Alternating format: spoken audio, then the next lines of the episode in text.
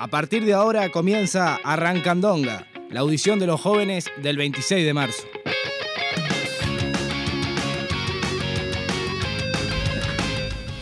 Muy buenas a todos, bienvenidos a una nueva audición de los jóvenes del 26 de marzo. Somos poquitos hoy y estamos aquí con Camilo. ¿Cómo andás Hola. Camilo? Hola, ¿cómo andás Andrés? Todo tranquilo por ahora. Y vamos a hablar de uno de los temas más recientes que, que- hemos tenido en la semana, concretamente hace poquitos días, si no, fue ayer o fue antes de ayer, ya, no recuerdo, ya no recuerdo bien, pero es eh, básicamente las medidas que, económicas y sociales que adoptó el gobierno para ayudar a, a las empresas afectadas por la situación de la pandemia y también a trabajadores y demás sectores sociales de la sociedad, también a los que están desempleados. Eh, básicamente que lo que hemos rescatado acá es que lo podemos dividir en, dos franjas las medidas. Una, para las empresas que se le dan exoneraciones brutales porque se les exonera de pagar el IRAE, se les exonera de pagar el, el impuesto a patrimonio también. O sea, algunas tienen descuentos hasta en UTE. O sea, es... Y en demás impuestos eh, se los exonera también de los aportes patronales. O sea, vemos por un lado cómo se beneficia a determinadas empresas que es cierto que se han visto afectadas por la pandemia, pero que los beneficios son exorbitantes, con, eh, por otro lado, los beneficios para los trabajadores, que básicamente es dar que la canasta que da el Ministerio de Desarrollo Social se extienda de abril, mayo hasta el mes de junio, eh, un, un, un, ay no me sale la palabra, me sale crédito, pero no es un crédito, como un, no, no es un préstamo, es, eh, bueno, es como un incentivo a los monotributistas de 7 mil pesos y básicamente se quedan, se quedan por ahí, no hay, no hay otro tipo de, de medidas. También el Ministerio de Trabajo, ahora que recuerdo, extendió el, el seguro de paro parcial, como si el seguro de paro parcial hubiera sido un enorme logro que haya salvado a los trabajadores de obtener muy bajos ingresos en este último año que tenemos de pandemia. Y bueno, por ese lado queremos ver, eh, queremos remarcar los dos puntos que han estado muy firmemente eh, explicados por el gobierno claro, en, y, en y el gobierno conferencia. tiene como esa manía de, de hablar mucho del sector del turismo y demás porque sabe que en realidad si toca los otros los otros negocios que tiene el país como el negocio agroexportador ahí te das cuenta que tienen un montón de dinero para sacar y que no eso no se toca no se toca porque es un gobierno que defiende a ese ese tipo de a, a- esa gente porque es el- lo que nos financian son el dinero de, de este gobierno sale o sea eh, los que defienden este gobierno son de ese tipo de No necesariamente ese tipo de gente. Ojo. sí los el negocio los que lo bancan. claro, o sea, los que bancan el los que gobierno, bancan económicamente al gobierno. A eso te querés Sí, referir, sí. Camilo. A eso mismo. Bien, perfecto. Me olvidé mencionar una cosa. También se le dio un mínimo subsidio a trabajadores informales vinculados con la cultura del deporte del turismo de tres meses por 7 mil pesos. O sea, como que 7 mil pesos, que es menos de la mitad del salario mínimo nacional, como que fuera un monto extremadamente grande como para poder vivir eh, mientras uno está desempleado. O sea, vemos claramente por dónde van, por dónde van las medidas. Grandes exoneraciones fiscales, exoneraciones de aportes, empresas que se han visto algunas ni siquiera hasta gran, en gran medida perjudicadas, porque esto también afecta al transporte. Y el transporte, no nos olvidemos que el transporte de Montevideo ha tenido un aumento del 10%, de aproximadamente el 10% del precio del boleto. Sí, Mientras 10%. por otra parte aplicaron un, un recorte de gastos tanto en personal como, como en costo de mantenimiento, en recorte de servicios, etcétera, algo que totalmente ilógico porque si eh, algo que. Daña de una manera increíble a los trabajadores le, le está sacando un montón de dinero al mes que tiene que tienen los trabajadores para sobrevivir porque a este punto están sobreviviendo y, y la verdad no, no se entiende ningún tipo ni de la intendencia ni del gobierno ni nada no se entiende no se entiende cómo tratan de solucionar esto como es que no es una No, solución. no, no están, no están Es tratando de solucionar, claro. es, es extremadamente un paliativo. Y después, si no me equivoco, fue la ministra de Economía que hablaba como que había que, o sea, esto no- evidentemente no lo dijo de forma literal, pero su expresión fue como que había que agradecerle al gobierno que no aumentó el precio de los combustibles cuando vivimos en una situación así. O sea, ¿por qué hay que agradecerle al gobierno que no incrementó los precios de los combustibles? ¿Para que después te den un subsidio de 7 mil pesos? Pero porque no, no nos- eh, porque es increíble para que después te aumenten un mes más una canasta básica que ni siquiera da para comer durante un mes. No, no. O sea, eh, ¿qué, qué hay que agradecerle al, al gobierno que le, le- que le exoneró el, el IRA de las empresas, el impuesto al patrimonio, que los exoneró de los de los aportes patronales, que eso perjudica a los trabajadores también, no hay que olvidarnos de eso. Que les abre un acceso al crédito a empresas que no, no es un gran acceso al crédito, pero es un de- determinadamente importante.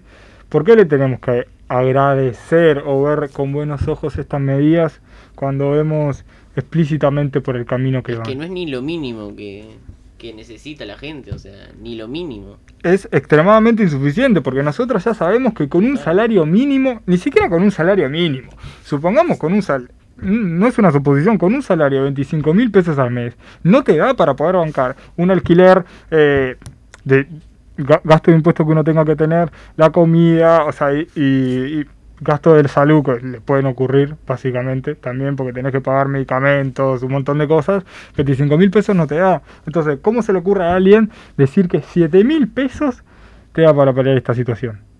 Es imposible. Sí, sí. O sea, es básicamente... Impensable, impensable. Es totalmente impensable. Básicamente un mini paliativo de 7 mil pesos que te dan para que más o menos te arregles como puedas.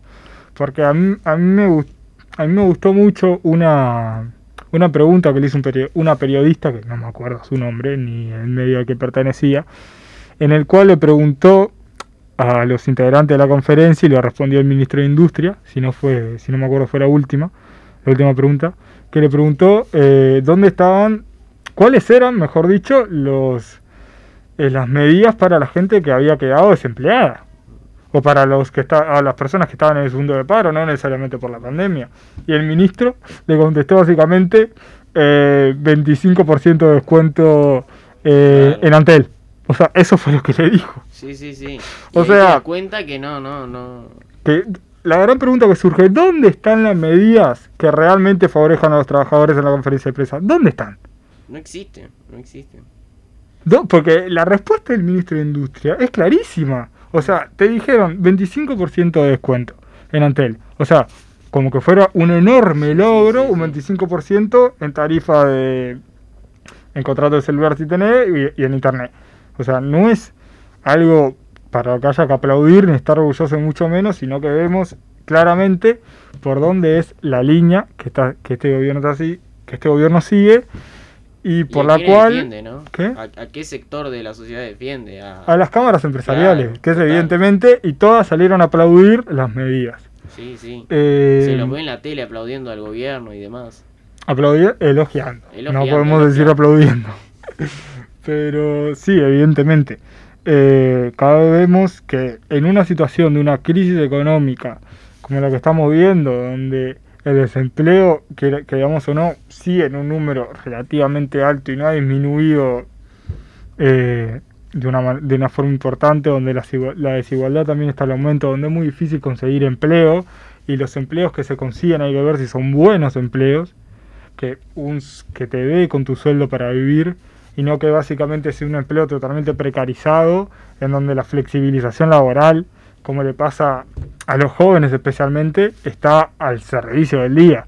Es muy difícil conseguir un empleo siendo un joven en el que no o trabaja en menos de, de, de 40 horas, de 8, de 8 horas, de 40 horas semanales, perdón, eh, en el que aunque trabajes a mitad de tiempo, 20 horas semanales, donde el salario no sea básicamente lo que bordea el salario mínimo, donde los horarios no te los puedan cambiar du- durante todas las semanas, o sea, vemos sí. que es muy complicado conseguir un empleo, no solamente estable, sino que Sí, es fijo y sino que paguen un salario Claro. básicamente acorde para sobrevivir. Es muy complicado. El trabajo para los jóvenes en Uruguay eh, es, es- la verdad, es, es increíble como, como no, no, no hay nada, no, no hay, demorás el tiempo que demorás en conseguir trabajo y los trabajos que hay que son espantosos, porque realmente está mucho tiempo y no te queda más nada que, que des- en la desesperación entrar a algún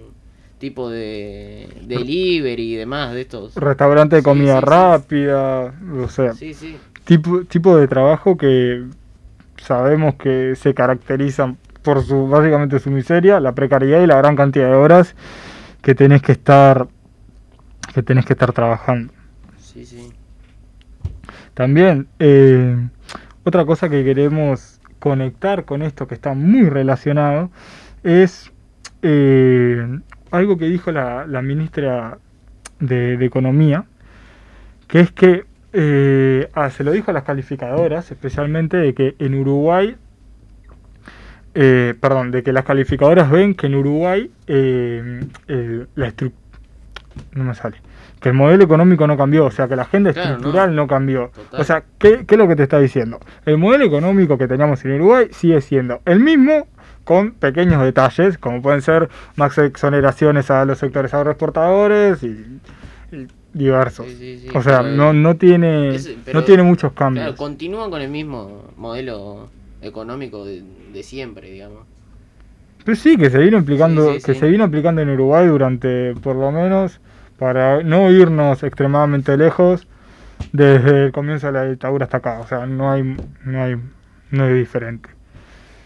Eh, a lo que queremos llegar con esto es que estas medidas se relacionan también con lo que dijo la ministra de favorecer las favorecer las inversiones extranjeras, favorecer no las inversiones nacionales de medianas y grandes empresas en el país y a su vez que se le den todo tipo de exoneraciones fiscales que realmente son muy importantes, como se le dan básicamente como se le dan UPM, de diversas de demás empresas multinacionales que se instalan en nuestro territorio, o sea, eh, lo que queremos llegar con esto es que lo que las medidas que tomó el, eh, el gobierno en la conferencia de prensa no son aisladas al modelo económico que ellos Claro. siguen. Sí, sí, sí. O sea, este es momento. totalmente lógico en el camino por el que van. Es que para ellos no hay Claro. contradicción. Es, Claro, para es ellos por no hay, ahí donde ten- tenés Sí, que sí, ir. sí.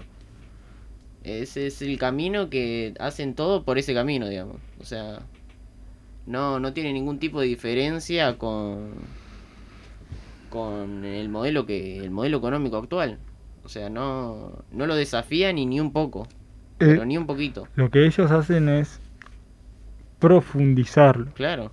que es otro tema. Y además que no necesitan ningún tipo de careta para profundizarlo porque ya lo sabemos. Sí, sí. Ellos son esto. O sea, no hay ningún tipo de, de, de diferencia. Bueno, ahora que ya hablamos de, de este tema bastante importante que queríamos hablar, ¿te parece pasar al segundo tema, Camilo?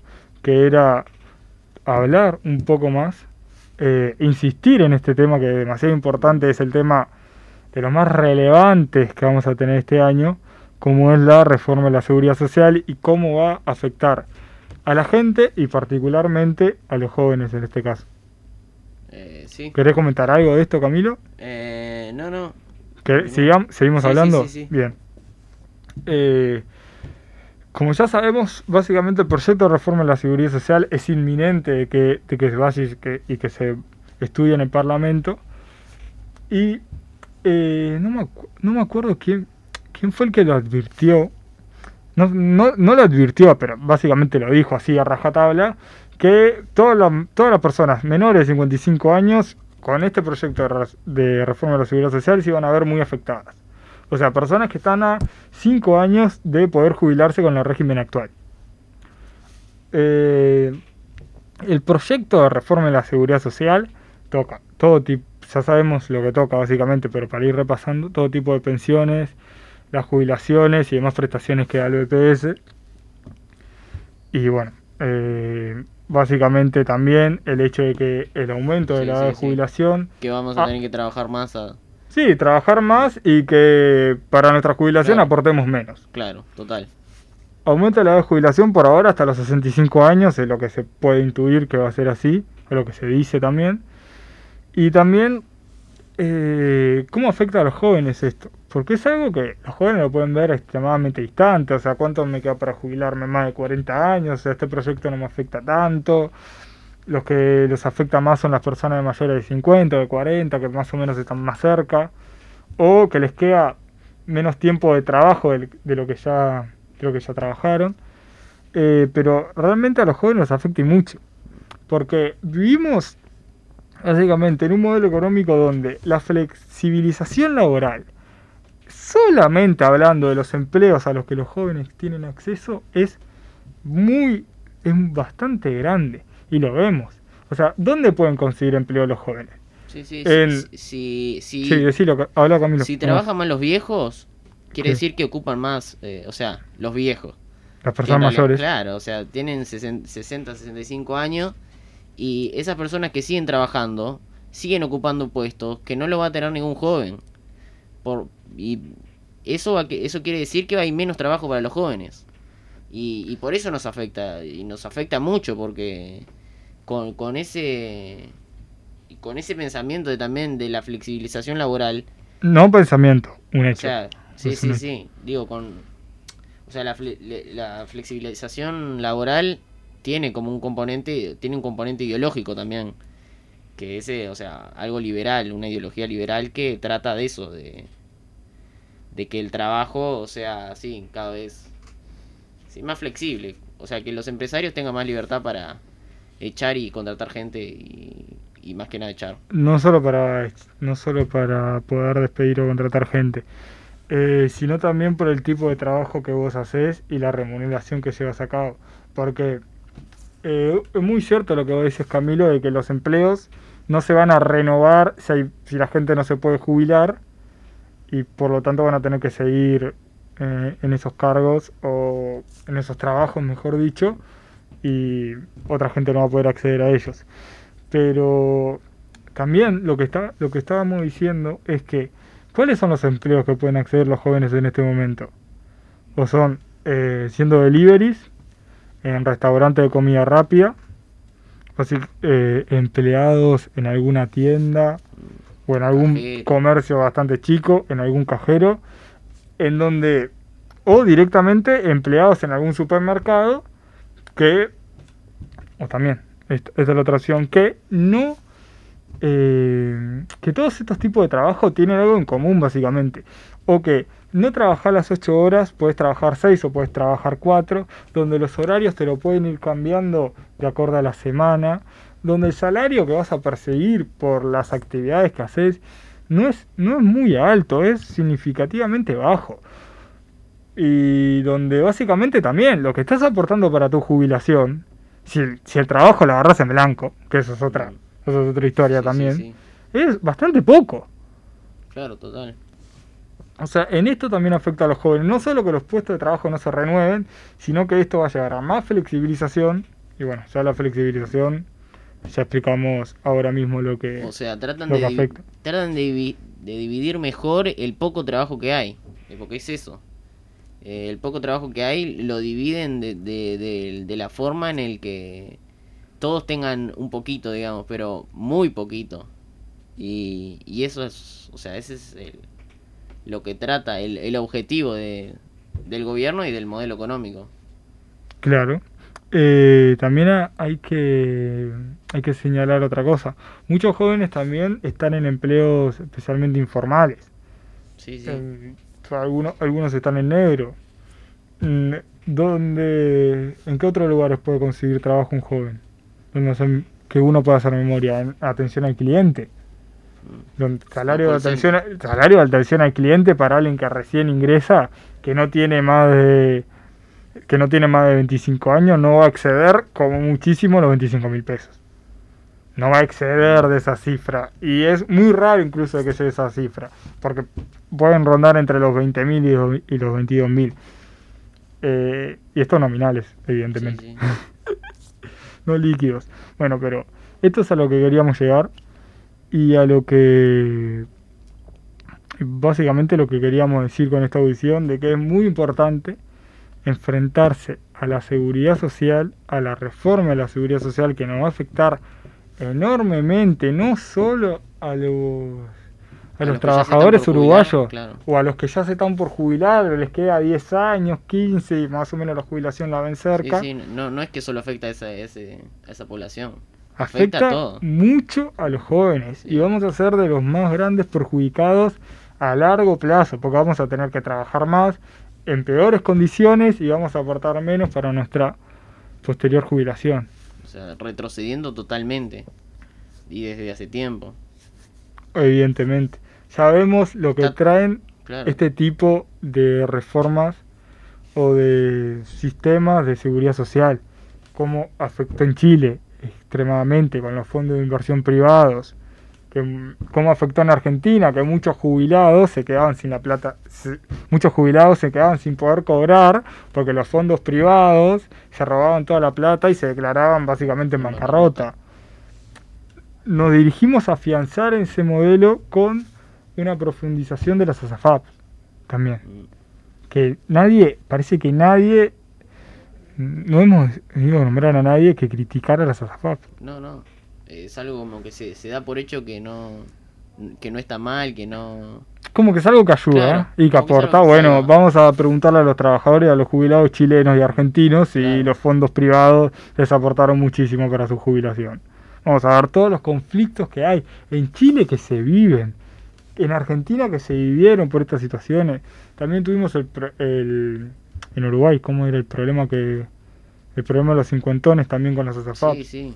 O sea, no o sea, van a haber muchísimos más problemas con esta reforma de la seguridad social que capaz no lo veamos ahora, dentro de cinco años, lo vamos a ver muy a largo plazo.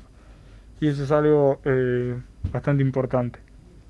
Eh, ¿Vos querés decir algo más, Camilo? No, no, capaz que ya vamos cerrando y, y pues damos los medios de contacto. Eh, yo me acuerdo JC de marzo en, Instagram. Sí, en todas nuestras redes básicamente nos pueden encontrar como Juventud 26 de marzo y ahí bastante... Sí, busquen que no. busquen que no es difícil. No, no cuesta y tampoco, y tampoco no es difícil.